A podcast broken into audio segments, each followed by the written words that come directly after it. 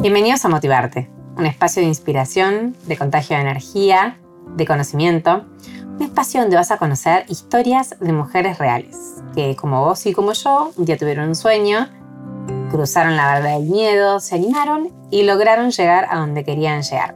Vamos a conocer su recorrido, vamos a conocer cuáles fueron esas piedras que encontraron en ese camino, cómo las sortearon.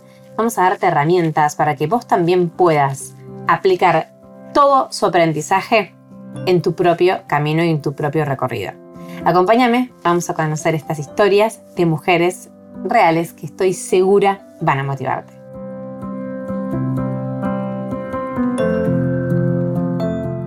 Hola, hola, hola. Bueno, bienvenidas a Motivarte, bienvenidas a un nuevo episodio de este podcast que tanto me gusta que hemos dado a llamar Motivarte.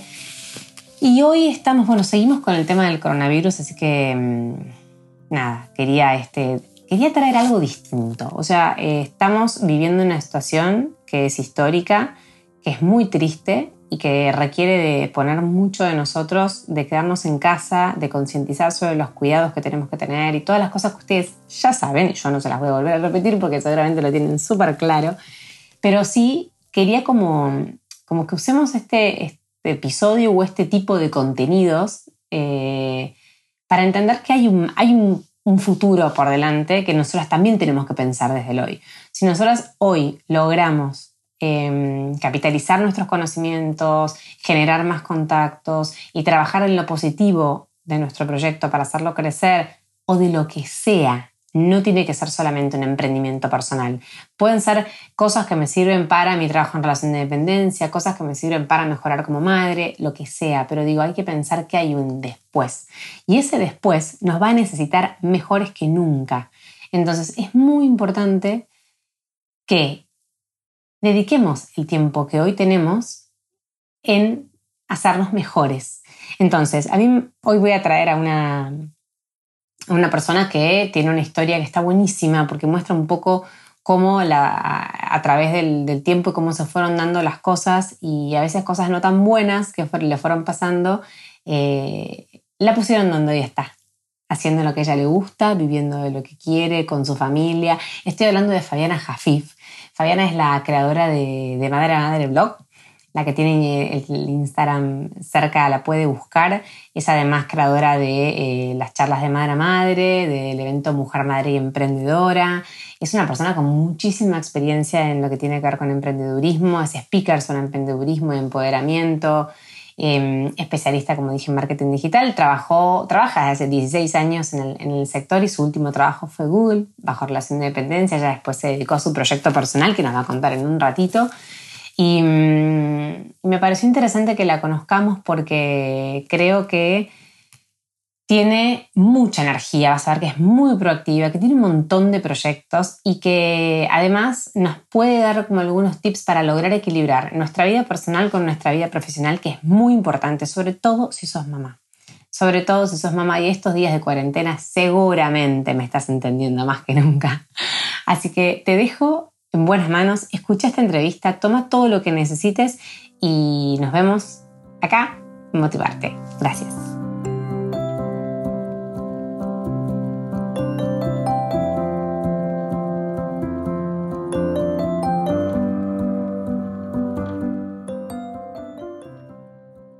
Bienvenidos a Motivarte. Hoy estamos en un episodio especial porque estamos viviendo una situación compleja a nivel mundial y distinta, eh, todos en cuarentena y desde la cuarentena tratando de motivar y apoyar a otras personas que por ahí no la están pasando tan bien.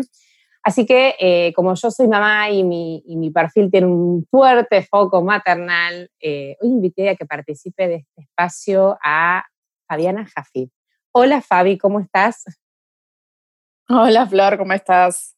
Em, veníamos estábamos encerradas. Encerradas, tratando de no morir en el intento de, hacer todo junto eh, em, y, vivir con niños, ¿no? Pero les quiero contar antes de avanzar que Fabi es la creadora de Madre a Madre Blog, es este, mentora de mujeres y de mujeres mamás, de las dos cosas. Ahora nos va a contar un poquito más de qué se trata. Fabi, yo siempre arranco con una pregunta que, que algo te comenté, que es amplia, pero que bueno, la dejo a que vos eh, puedas como resumirte vos misma, ¿no? Que es, ¿quién es Fabi Jafif? Uy, ¿quién es Fabi Jafif? Fabi Jafif es muchas cosas, para decirlo así. Eh, eh, a ver, soy una persona que obviamente soy bastante inquieta, me gusta mucho hacer, em, soy bastante creativa, pero también relacionándolo a nivel emprendimiento, como, como decías antes, soy la creadora de, de Madre Madre, eh, de los eventos Mujer Madre Emprendedora y soy mentora de madres y mujeres emprendedoras o que tienen ganas de emprender. Así que no sé si te respondo más o menos la pregunta. Sí, sí, sí. Este, mucho, mucho foco en, en, emprender, en mujer y madre, que es lo que un poco también nosotros trabajamos acá. Y quería que me cuentes, vos estudiaste relaciones públicas, pero un poco un resumen de tu vida desde, desde que naciste hasta acá, como para que conozcamos el, el camino que venís haciendo. Eh, a ver, yo tengo una historia bastante um, interesante, hoy de grande lo puedo decir, porque um, yo nací en Argentina, pero me, en Buenos Aires, pero me fui a los pocos meses con mi mamá y mi papá, nos fuimos a Río de Janeiro, eh, así que mi primer idioma es el portugués, no es el castellano. Eh, toda mi familia vive allá, o sea, menos mi, obviamente mi hermana y mis papás que viven acá en Buenos Aires. Y, y me crié en Río de Janeiro, me crié en, me crié en Brasil, hasta los 10 años viví allá. Eh, y a los 10 años mis papás decidieron irnos a Montevideo también por temas laborales. Así que viví también en Montevideo, en Uruguay. Ahí aprendí a hablar castellano.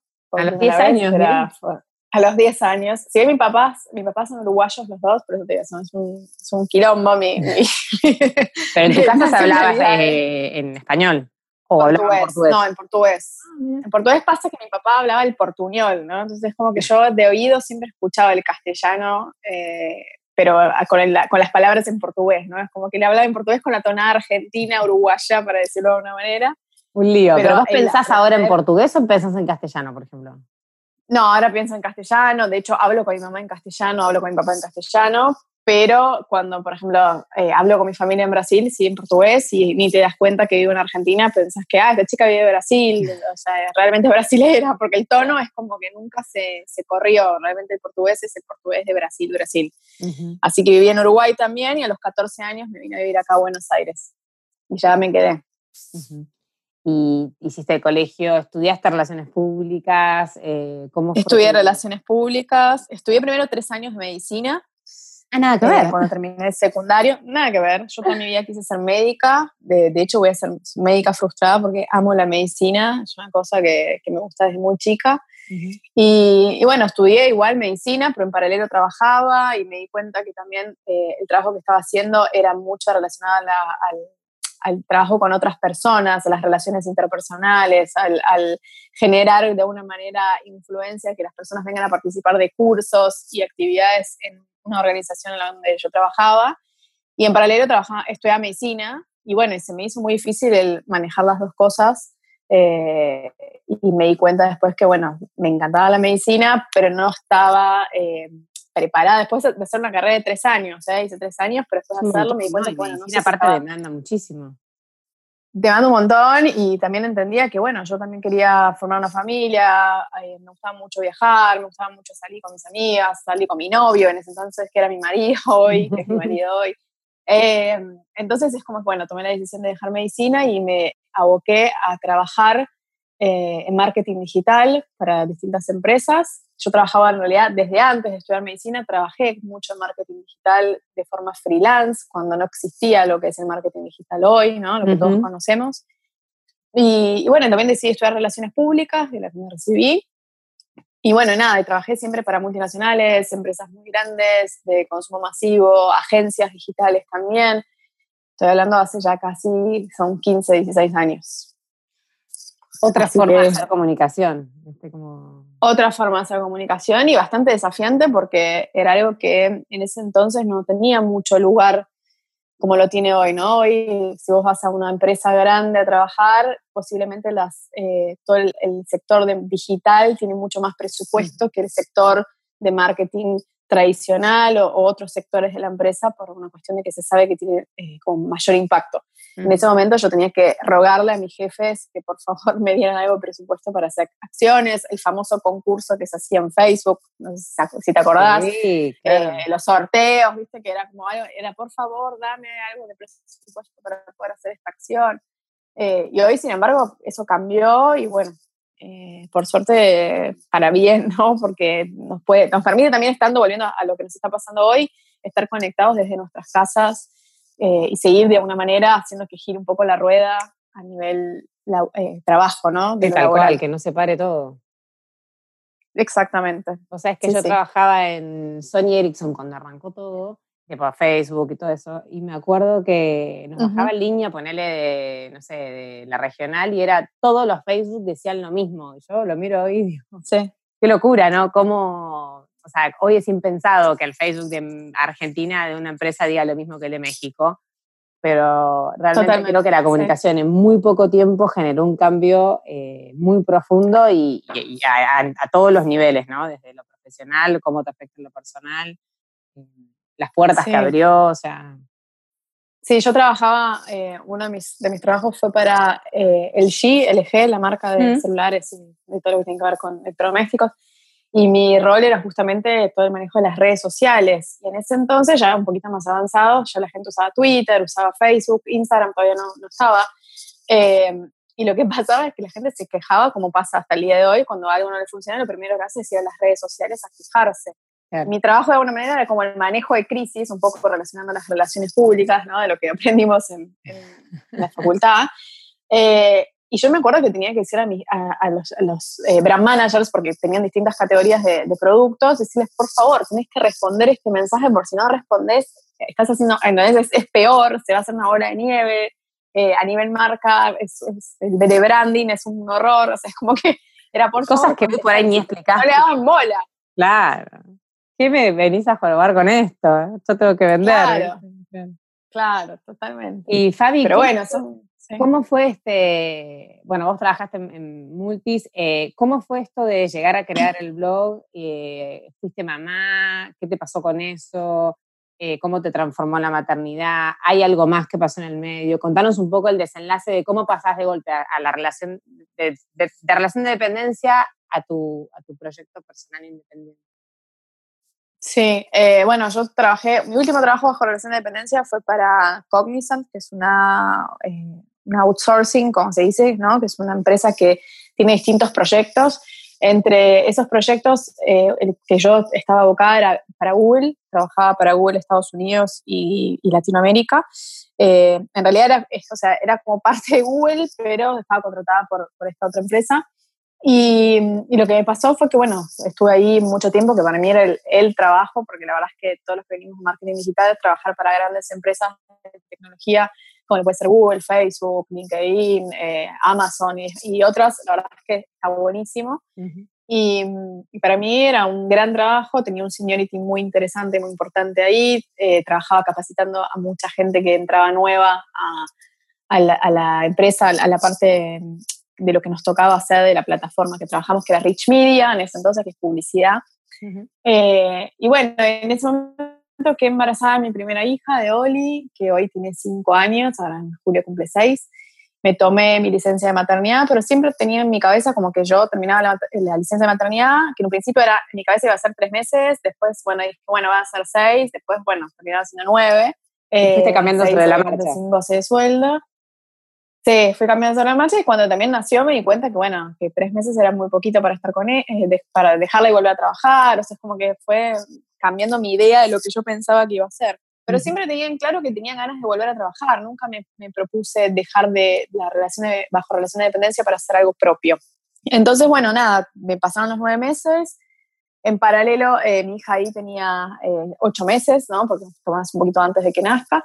Eh, con mi marido yo tenía vacaciones acumuladas, hicimos un plan de vacaciones de, a Estados Unidos y a los pocos meses, a los pocos días, semanas de esas vacaciones, a mí me diagnosticaron una enfermedad que se llama esclerosis múltiple, que obviamente ahora cumplí cinco años de diagnóstico que es una enfermedad autoinmune que en ese momento es como que, uy, tipo baldazo agua fría, como puede ser que ahora que tenía que volver eh, de mis vacaciones, ¿no? Volver a trabar, me entero diagnosticaron eh, pero bueno, nada, tomé las cosas de la manera en que suelo tomar. En un momento obviamente me enojé, me, me pregunté qué, por qué esto me está pasando a mí. Pero bueno, decidí seguir con, con, esto de volver a trabajar. Yo ya venía con un esquema en mi cabeza, mi hija iba a ir a una guardería tres horas, un día la buscaba mi mamá, otro día la buscaba mi suegra, como que tenía todo armado. Decidí volver a trabajar después de esas vacaciones y eh, terminé estando un mes en Google y renuncié. Y ahí fue cuando dije, bueno, ahora sí, ¿qué voy a hacer? ¿no? Porque... Renunciaste eh, por un momento de... qué hacer. Dijiste, bueno, renuncio y me, me dedico, no sé, a la Sí, busqué, busqué trabajar busqué trabajar de otras cosas o que me contraten en otros lados también, eh, o part-time y demás, pero bueno, no se dio. Y, sí me cuento la anécdota graciosa que justo eh, contrataron ese lugar donde yo estaba por cerrar, que era una especie de partner de Google, ¿no? Que trabajaba en Google, que era part-time, me dejaban hacer home office, es como que era perfecto. Ideal. Me terminaron no contratándome a mí y contrataron a una chica que yo capacité en Google para el puesto. Entonces yo digo, ¿cómo puede ser? ¿Vos crees que en esos casos la maternidad marca una diferencia para el lado negativo? Como, bueno, eh, no, esta persona es mamá, va a tener otra demanda. Yo creo que sí, yo creo que todavía no, no estamos eh, preparados, eh, por lo menos acá en Argentina, no estamos preparados para bancar a las madres eh, a qué buena puedan tener y que puedan hacerle más fácil la, conciliación del, trabajo y del, de la vida como mamá, ¿no? O sea, todavía está como este mandato de que la mujer es la que tiene que estar más o menos eh, casi todo el tiempo con los hijos y dedicándole más su tiempo que, ¿no? O sea, es como que le cuesta un poco más a, la gente, a los jefes, incluso a las mismas madres, incluso a las mismas mujeres, a separar esto, ¿no? Es como que muchas veces eh, nos autocondicionamos de que, bueno, yo voy a ser mamá, entonces no voy a poder trabajar, o voy a ser mamá y no voy a tener con quién dejarla, o, voy a ser mamá, eh, o soy mamá y no puedo pedirle ayuda a alguien para que se quede con mis hijos, por ejemplo. Entonces, eh, yo ahí decidí empezar a trabajar freelance de, de, marketing digital, que era lo que yo venía haciendo hacía tantos años, y en paralelo dije, tengo ganas de escribir, a mí siempre me gustó escribir, y empecé un blog eh, estoy hablando hace cinco años, donde también el mundo blogger, influencer, no era lo mismo que es hoy. No, estaba recién arrancando. Claro, estaba recién arrancando, había muy pocas mamás blogueras acá conocidas en Argentina, que de hecho yo no las seguía y no las conocía, porque tienen, tenían hijos más grandes, como en el caso de Beta Suárez, de Mujer Madre Argentina, de Juli León, de Madre en Argentina, Luciana Torres, que tenía em, también Mamá Conectada, que hoy ya ni siquiera está trabajando más en eso. Y, yo en ese momento me, me, largué a hacerlo, pero sin pensar en, en, negocio o emprendimiento. Lo hice como para hacer catarsis, para contar lo que me estaba pasando como mamá primeriza. Perfecto. Y mm, estaba pensando mientras hablabas, eh, volviendo un poquito para atrás, ¿cómo te afectó o cómo crees que, por ahí hoy con el diario del lunes, ¿no? porque cinco años más adelante, el descubrimiento de, tu enfermedad y todo lo que significó, ¿cómo crees que eso em, influyó en lo que se vino después, ¿no? O sea, en esta decisión de que renuncies, en crear tu proyecto, ¿vos crees que eso te marcó de una manera o simplemente fue algo que, iba en paralelo? Eh, al principio es como que no, no tenía muy en claro, eh, porque ves, es negro, voy a tener una enfermedad autoinmune el resto de mi vida que eh, tiene un pronóstico que puede ser, como no, pero porque no se sabe, no tiene causa, no tiene cura, no, no se puede controlar desde, no es que soy, o sea, para un ejemplo, ¿no? No es que soy una persona diabética que sé que si me zarpo con, con el azúcar, eh, no, no voy a estar, entonces me va a hacer mal. O sea, acá es como no se sabe. Es muy difícil de regularlo desde tu para tratar Claro, es muy difícil controlarlo y, ver qué se puede hacer. Entonces, eh, yo obviamente hoy voy por mi, tercer, por mi tercera medicación ya, entonces si bien físicamente y de afuera no se ve nada de lo que tengo, porque la verdad es que gracias a Dios no tengo síntomas que se vean, pero bueno, no significa que eh, a la larga no me, no me, esté repercutiendo en algo, ¿no? Lo que me está pasando. En ese momento quizás no, no la veía porque me enojé con la situación de por qué me está pasando esto, es como muy, es la incertidumbre. Yo justo hice un posteo en estos días contando esto, como comparando un poco el sentimiento que yo tuve en ese momento de incertidumbre con lo que está pasando ahora de esto del coronavirus, de la, de la cuarentena, el sentir que tipo no lo puedes controlar, porque nosotros más que estarnos en, casa no podemos hacer, yo más que tomar mi medicación no puedo hacer, ¿entendés?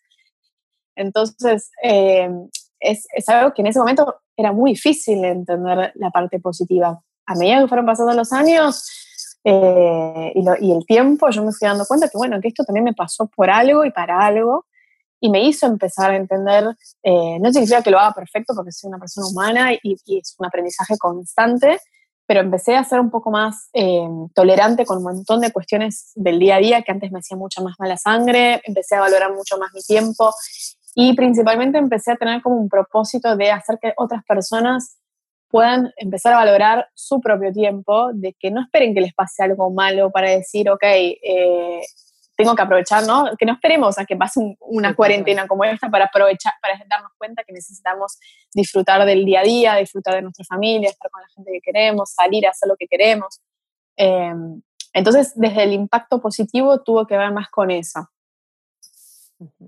Sí, yo creo que inevitablemente decisiones que son baldes de agua fría, eh, situaciones en realidad que son baldes de agua fría, te, te generan como decís vos, primero una, una emoción, que en ese momento por ahí fue el enojo, y después uno lo va como capitalizando y tratando de incorporarlo a tu vida, ¿no? Bueno, esto es lo que me tocó, esto es lo que hay, y yo tengo, vos lo, lo, decís varias veces, tengo dos opciones, o sea, o, lo tomo bien y sigo adelante, o me quedo ahogada en esto.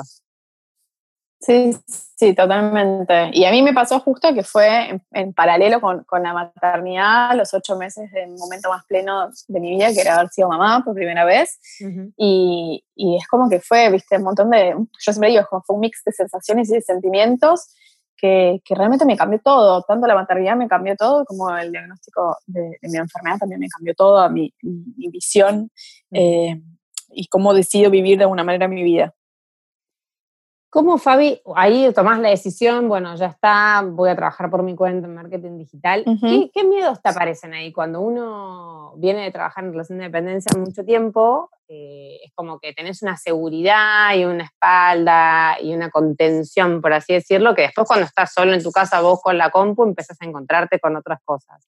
¿Qué miedos te aparecieron cuando arrancaste tu, tu, espacio, digamos, por tu cuenta o tu emprendimiento, sobre todo al principio, que por ahí claramente no es lo que soy.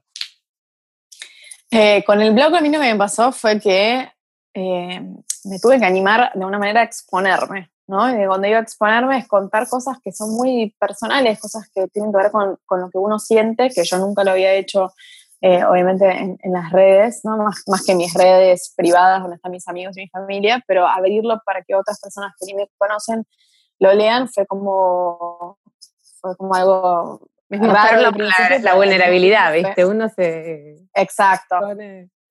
Exactamente. Eh, fue como mostrar esa vulnerabilidad que tenemos todos, porque es muy difícil demostrarla, pero que bueno, que yo entendí que a lo mejor contando mi experiencia podía ayudar a muchas otras mamás que también estaban transitando. Yo, por ejemplo, la pasé muy mal con el tema de la lactancia con, con Oli. Eh, Oli se quedaba dormida, no había forma que, ah, que tome en mi pecho, entonces era como un montón de, de, cosas que teníamos que hacer mi marido y yo para ver si ella agarraba y tomaba la leche y no bajara de peso. Eh, y bueno, empecé contando mucho eso, empecé contando que me fui a cesárea, de que más allá de que tenía una cesárea programada porque ella estuvo sentada desde la semana 29, eh, dos días antes de mi fecha probable de parto, rompí bolsa y empecé con contracciones y tuve que salir corriendo al sanatorio.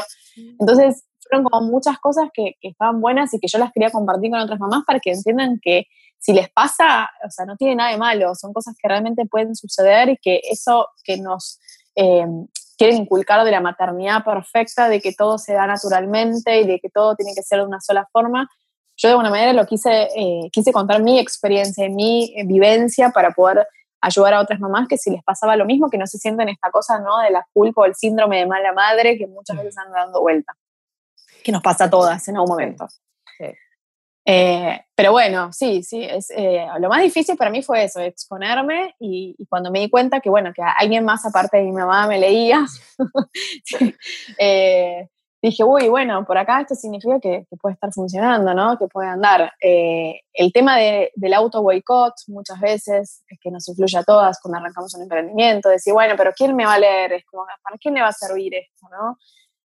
¿Cómo puede hacer? siempre cuento también el mismo, eh, la misma anécdota que es cuando yo empecé a ver que esto empezaba a funcionar y el blog empezó a tener mucho más repercusión y mucho más eh, lugar, yo me, me puse realmente en un, en un, rol que hoy es muy eh, visto por todos lados, que es el de mamá bloguera, de alguna manera, y empecé a tirar tips, más allá de contar mi experiencia personal, de tips de cosas, de productos, de, de servicios que les podían ayudar a otras mamás, y empecé a ofrecerle mi espacio a emprendedores que quisieran de alguna manera mostrar, ¿no? Obviamente siempre cosas que yo realmente recomiendo y que las uso o las usaría con mis hijas.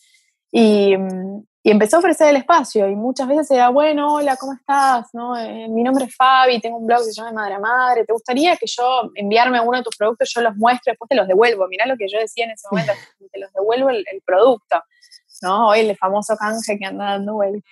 Y, y, muchas veces me decían que no, muchas veces ni me contestaban y, y, es muy gracioso porque son las vueltas de la vida que muchas de esas emprendedoras que en ese momento me dijeron que no, hoy o me han escrito de, por favor, Fabi, ¿te puedo mandar un producto para que lo uses con tus hijos? Todo vuelve. Todo vuelve. Así que, o sea, el emprender cualquier proyecto tiene muchas, eh, muchos desafíos. Eh, creo que el principal y que nos pasa a todas es el, eh, de una manera, disciplinar nuestra propia mente, ¿no? O sea, de decir, ok, si lo pensaste y es posible y es factible y es viable, lo podemos llevar adelante. Después todos los no que empiezan a dar vuelta por tu cabeza, de alguna manera tenés que tratar de convertirlos en un sí eh, y seguir adelante y no escucharlos, porque nos, nos influye siempre negativamente y, y, es una pena porque a lo mejor perdés de llevar adelante un emprendimiento, un proyecto, por algo que obviamente se llama miedo, ¿no? ¿Sabes qué? Paréntesis. ¿Vos tenés una pulsera, algo, un, sí. o un son... Porque escucho, digo, no sé si es un sonajero, una pulsera, algo que, que ahí... Ah, mis pulseras, puede ser. Tengo dos pulseras muy ruidosas, las saco. Por las dudas. No, y hay, sí. una de las preguntas que tenía pendiente hacerte, que me parece que un poco ya la contestaste, es el tema del autoboicot. Y, y, y tenía que ver con cómo podemos este, ayudar a que nuestra mente no se autoboicotee ¿no? y nos aliente a seguir. Eh, ¿Qué es lo que tenemos que trabajar? Eh, aparte, uno cuando es madre, por lo menos si arrancás eh, los primeros años de tus hijos, o ni hablar los primeros meses, ¿no? Que como que tu autoestima, tu, todo, tus hormonas, es como que hay una revolución sí. interna. Pero digo, ¿cómo podemos nosotros trabajar eh, esto de, de, de, de, confiar en nosotros? Porque la realidad, eh, ese es el punto de partida, ¿no? La confianza en uno mismo. Sí, a ver, eh, yo siempre digo esto, el no ya lo tenemos, siempre. Y, y me parece que si, si lo puedes convertir en un sí, qué mejor que intentarlo, ¿no? O sea, es como seguir adelante. No significa que no vaya a, que vaya a funcionar 100%, pero si lo pensaste, te diste cuenta que es una idea que realmente se puede hacer, como te decía antes, eh, que no tenés nada que perder más que quizás un poco de inversión o, o, o, al, o tu tiempo, ¿no? Porque eso también, el tiempo que uno destina en una idea, en un proyecto, es muy importante y muchas veces no lo valoramos. Entonces, si ya destinaste tu tiempo pensándola, desarrollándola y demás, bueno, hay que intentarlo. Muchas veces eh, el paso más difícil es el, el, tercero, pues yo digo que son siempre tres, tres, pasos, tres etapas de cualquier emprendimiento, que es la idea, el plan y la acción. Y a veces eh, el accionar es mucho más difícil que planificar. Mucha gente piensa que no es así, pero no. A veces uno tiene todo el plan, tiene todo pensado cómo armarlo, pero le cuesta el último empujón para poder hacerlo realidad y concretarlo. Entonces, eh, contestando tu pregunta, la mejor manera de, de, de no auto boicotearse y no tirarse abajo, primero es alejarse de gente que nos tira abajo. Porque si una cuenta la idea, siempre va a haber alguien que te dice, mm, me parece que esto no va a funcionar. Entonces eso lo primero que te hace es disparar en tu cabeza, bueno, y a lo mejor tiene razón, a lo mejor no va a funcionar, ¿no? Y es como eh, el diablito que aparece de un costado de nuestra, de nuestra cabeza diciéndonos, no lo hagas, no lo hagas, porque, ¿no? Eh, por otro lado, tratar de, de, ser claras con nosotras mismas y honestas con nosotras mismas en relación a si ese proyecto realmente tiene un futuro y realmente se puede hacer porque muchas veces nos embalamos y nos mandamos, entonces ante la primera eh, cosa que no nos sale bien, ay, yo, viste, yo sabía que eso no iba a funcionar, ¿no? Lo primero que hacemos es esto, como si no, no iba a funcionar, ¿para qué lo hice? Soy una tonta. Eh, entonces tratar de no, tampoco no tirarnos tanto abajo a nosotras mismas porque es, es, un, es una pelota de nieve, entonces es una ola de nieve y es peor. Claro. Y lo tercero que te puedo recomendar, que, que, que es lo que yo implemento mucho conmigo, es eh, aunque a veces parezco una loca caminando por la calle, voy como muy focalizada y visualizo mucho, cierro los ojos y visualizo mucho lo que quiero. Eh, yo siempre cuento esto como también anécdota que a mí me pasó cuando yo decidí ser mujer, madre y emprendedora, que igual lo charlamos bien de qué es, pero que es el evento que yo hago eh, para mamás emprendedoras que tienen ganas de emprender, que lo arranqué hace también cinco años. Yo siempre tenía en mi cabeza que tenía ganas de pasar de un evento que era chico, que arrancó siendo para 15 mamás de forma gratuita, para hacer una conferencia por lo menos de 100, 120 madres. Y me acuerdo que, que cuando me lo planteé hacerlo y que realmente obviamente trabajamos, eh, armé un equipo, gente que pues, yo ya sola no lo podía hacer, yo cerré los ojos y me imagino, lo primero que me hice fue, quiero que haya una gente, quiero que la gente haga fila para entrar y que realmente se llene y que, que realmente esto pase. Y es muy gracioso porque yo esto lo visualicé y no se lo conté a nadie, es algo que me quedó para mí internamente. Y mm, hasta dos días antes del evento que yo le dije a mi marido, ¿sabes que acabo de soñar que había una fila de gente para entrar en, en el evento y era tipo increíble, como que veías toda la gente afuera en la puerta tratando de entrar haciendo una fila? Eh, eso se lo dije a mi marido y quedó ahí. Al día, a los dos días que era el evento, me escribe un amigo de mi marido que, bueno, la mujer fue al evento y me dice, che, me dice, ¿qué onda? Hay una fila que para ir a ver Coldplay. o sea, están todas las Entonces... Lo crees, lo creas. Eh, totalmente, o sea, es algo que si uno lo visualiza y lo piensa, uno lo atrae. O sea, somos lo que pensamos y para hacer las cosas bien hay que pensar bien. Entonces, si uno ya se tira abajo y piensa que las cosas no van a funcionar y todo eso, yo creo que las cosas realmente no van a funcionar. Eh, sobre todo porque también somos energía y transmitimos energía y tenemos que tener mucho cuidado con lo que queremos transmitir y lo que estamos pensando. Entonces, eh, es, un, es un ejercicio de disciplina hacia una misma. Sí, totalmente. Y, esto de que no escuchar lo otro, lo que decías también me parece importante, ¿no? Porque si agarra tu idea, confía en tu idea, porque si uno confía, o sea, si, no confías no puedes hacer nada, y si escuchas al resto, terminas no haciendo nunca nada, ¿no? Y generalmente el resto tampoco hace nada, eso es lo más gracioso. Que el que te lo dice probablemente tampoco hizo nada, pero bueno, eh, lo importante Totalmente. es sí, sí. Siempre es fácil opinar, entonces... Y gratis, así que imagínate. Y gratis. ¿Qué tiene, ¿Qué tiene que tener para vos una mamá que emprende que no necesite una, una mujer o un hombre que, que, no tiene hijos? ¿no? O sea, ¿qué es lo que tiene que, tener en cuenta o, no sé, eh, de diferencial cuando vos asesorás a una mujer emprendedora o a una madre? ¿Cuál sería como un poco la diferencia más sustancial? Bueno, es una gran pregunta. Eh, yo creo que lo más importante que tenemos que tener, que creo que lo tenemos, es el tema de la paciencia. Eh, tenemos que tener mucha paciencia para poder manejar distintas situaciones que a lo mejor nos exceden y, igual las tenemos que bancar y las tenemos que llevar adelante. Y otro tema que no es menor, eh, que lo puede necesitar en realidad cualquier emprendedor y cualquier emprendedora, pero es tener un muy buen manejo del tiempo y una gestión del, del tiempo de una. Porque cuando, o sea, mucha gente me pregunta, me dice, Ay, pero ¿por qué trabajas tanto con mamás y no solamente con emprendedores o emprendedoras mujeres en general? Y porque las madres tenemos otras, eh, de alguna manera, otras necesidades que a veces es muy difícil que, Sí, otros códigos, otras realidad, otra realidad. ¿no? o sea, yo, mientras estamos haciendo acá, o sea, un paréntesis, pues, si lo querés lo incluís, si no, no. Eh, mientras estamos haciendo esto, yo me tuve que encerrar para que mis hijas no estén gritando eh, porque están jugando y están, o sea, y es habitual que, que estas cosas pasen. Eh, obviamente, la idea es que una tiene que tratar de manejar estas cuestiones todos los días cuando y sobre todo las que emprenden y trabajan desde sus casas, ¿no? Eh, porque si nuestros hijos e hijas pueden ir a la escuela, a veces pasa que están enfermos, a veces eh, es feriado, igual tienes que trabajar, o a veces tienes que estar en casa porque no tenés quien, quien los lleve a la escuela o porque vos no te sentís bien, o lo que sea. Eh, entonces son estas, estos malabares que tenemos que trabajar todas, que bueno, que quizás un emprendedor que, y una emprendedora que no es mamá no lo tiene. Exacto. La gestión del tiempo para mí, o por lo menos será que es lo que a mí más me cuesta, ¿no? Pero esto de sentir que me organizo para, para la organización es como clave, porque si no uno siente que no hace nada, que terminas haciendo todo a medias y te frustra eso. Totalmente. Sí, eso es clave, es clave. Y yo siempre digo, esto que no tenemos tiempo no es verdad, o sea, tenemos tiempo. El tema es que no sabemos usarlo, no, no, no sabemos hacernos el tiempo también, por un lado, para las cosas que queremos Eh, y, a veces es como que nos conformamos con decir, bueno, le tenía que ir a llevar a, mi hija al pediatra, tenía que hacerle, ayudarla a hacer la tarea, o, ¿viste? como para todo, para los demás, sabemos encontrar el tiempo siempre. A veces para hacer cosas para una misma es donde eh, hacemos agua, para decirlo de una manera. Sí, sí, sí. ¿Y mm, qué es lo que más te consultan estas mamás? ¿También temáticas vinculadas con esto? ¿O, digamos, en, tus mentoreos, con qué es, cuáles son las dudas más frecuentes con las que te encontrás?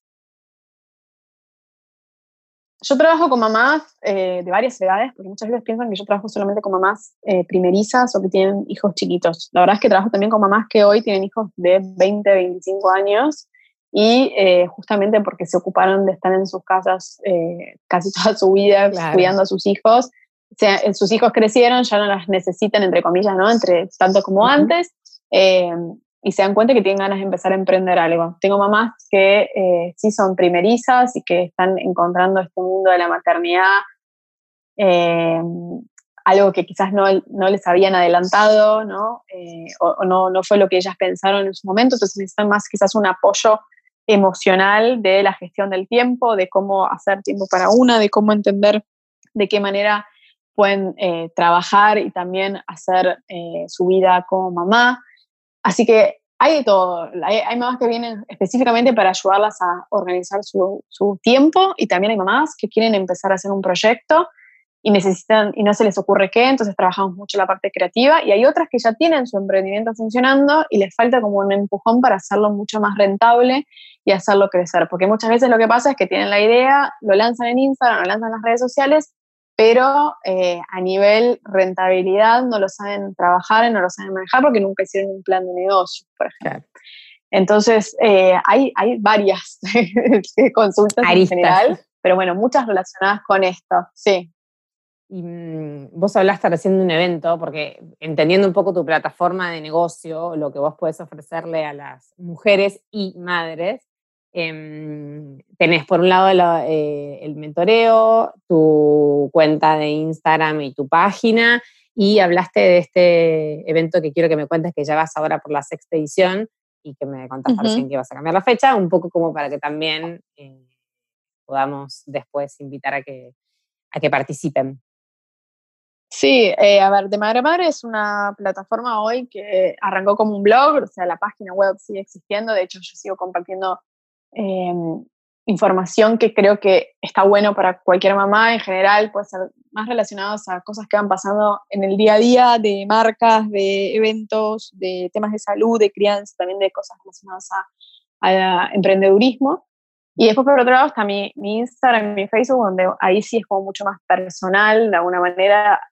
Eh, escribo mucho a nivel de reflexiones, eh, cuento muchas cosas que, creo que están buenas también como para empoderarlas, que es mi, propósito de alguna manera, el empoderamiento materno, como lo llamamos así. Eh, de nada, de tratar de que se den cuenta que esto de que ser mamá está genial, que está buenísimo, pero que no tiene que ser lo único de nuestras vidas y que podemos seguir con todo lo que planteemos y planifiquemos eh, y queramos. Entonces, em, la idea de, todo esto es que ellas puedan encontrar de alguna manera una contención ¿no? en relación a esto, ¿no? de, madre a madre, tiene que ver con esto. Después, como en mi rol de mentora, sí, yo trabajo de forma particular con mamás que quieren tener un mentoreo personalizado, eh, además de los workshops que sí hago que son abiertos a mamás que quieran participar, que son grupales. Y por otro lado, también trabajo de forma independiente como mentora en distintas organizaciones. Ahora estoy eh, trabajando eh, con mujeres emprendedoras, no madres, pero mujeres emprendedoras, eh, con una fundación que se llama Sherry Blair Foundation, que es una fundación internacional de, nada, de, Reino Unido. Y, la verdad es que ahora, por ejemplo, estoy mentoreando a una mujer que está en Trinidad y Tobago, también relacionada a su negocio. Entonces es como que hago distintas cosas. Y después sí, están los eventos que hago que el, más importante, para llamarlo de alguna manera, es Mujer Madre Emprendedora, que es un evento que va por su sexta edición, si Dios quiere este año. Eh, siempre lo hacía en marzo, este año lo, lo, decidí pasar para mayo, pero con todo esto que estamos viviendo, em, lo decidí pasar para el mes de octubre. Así que ya igual dentro de poco va, va, a salir, pero bueno, son, es una charla, eh, una conferencia, mejor dicho, que reúne a entre 100 y 120 madres con distintas charlas de personas que eh, tienen mucho que aportar a nivel eh, emprendedurismo, tienen muchos conocimientos y contenido, eh, y está, está basado en esto, ¿no? de, darles el empujón que necesitan para poder empezar o hacer crecer sus proyectos y emprendimientos. Y además, obviamente, que fomente todo lo que tiene que ver con que tejan redes, que se conozcan entre ellas, que puedan generar alianzas, posibles socias, amigas, proveedoras, ¿no? Sí, sí, sí, eso es eh, el networking fundamental, te diría que para mí esos eventos, eh, uno, uno, de los pilares claves por lo que la gente por ahí debe ir también, ¿no? más de todas las charlas, esto de poder conectar con otra gente que, ¿por qué no? Puede ser tu, como tu socia, tu aliada, tu, tu referente. Em, me encanta, me encanta todo, la verdad que me parece que está buenísimo lo que haces y que sin duda hay muchas mujeres que necesitamos, me incluyo, eh, a veces alguien que nos apuntale un poco, ¿no? que nos empuje, que nos ayude, porque y cuando alguien te lo dice por ahí de afuera, como que le das otro valor también, ¿no?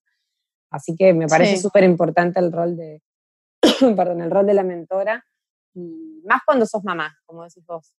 Es re difícil organizarse cuando uno es mamá, tiene un montón de demandas y de prioridades que, que, las va corriendo a medida que pasa el tiempo y de golpe te das cuenta y pasan los años y vos no hiciste nada, ¿no? Así que celebro que, potenciemos a las madres para que sigan creciendo y no se frustren y no se queden solo con los hijos. Sí. Y mm, por último, sí, la verdad está bueno, necesario.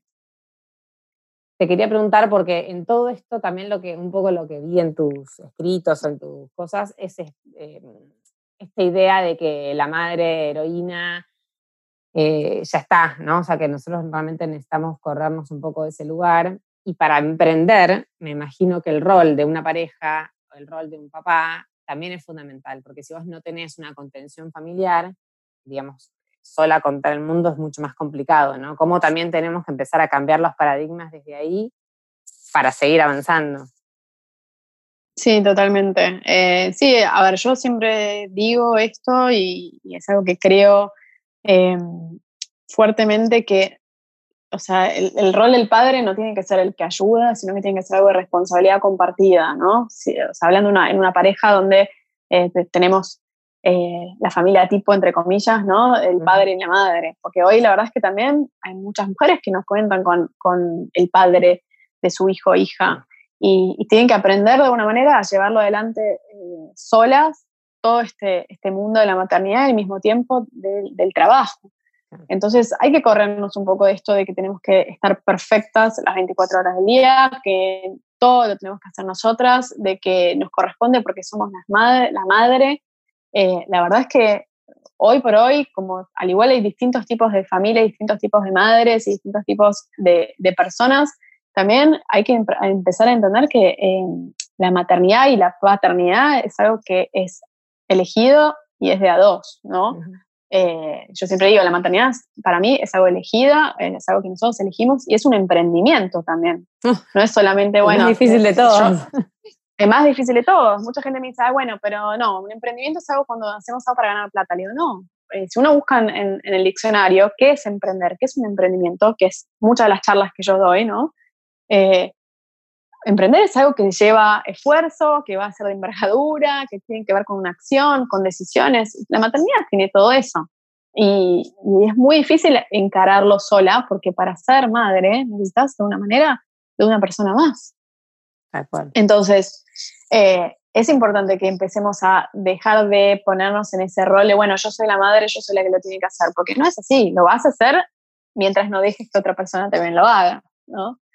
Y, es empezar a cambiar un poco el chip, no solamente de nuestras parejas, nuestros maridos, eh, padres, nuestros hijos e hijas, sino también de nuestros hijos, las que tienen hijos varones. Yo tengo dos nenas, pero yo veo a mis sobrinos y, y, es como que uno tiene que empezar a cambiarle esa cabeza de que solamente la mujer es la que hace esto porque es la madre. Eh, yo el año, hace dos años, por ejemplo, viajé a Israel y justamente un viaje de emprendedores y es increíble, la, eh, por ejemplo, lo que tiene que ver con la licencia de, maternidad y paternidad es igual para ambas partes. O sea, no es ah, que la madre tiene más licencia porque es la madre, no. Eh, el padre también tiene licencia. Esto también son cosas que hay que empezar a cambiar. que hoy el padre tenga dos días de licencia por paternidad está bueno. Es una locura. Porque la madre necesita contención, necesita apoyo, no podemos estar, viste, no, el, marido volvió a trabajar como si nada y nosotros seguimos en casa con, nuestros hijos eh, toda una vida nueva y reencontrarnos y con lo que decías antes, ¿no? El tema de las hormonas, el llorar, el porperio, ¿no? que tienen que ver con dolor, si te toca con cesárea. Eh, entonces eh, hay que empezar a cambiar cosas. Pero eso muchas veces, aunque no nos demos cuenta, tiene que empezar por una.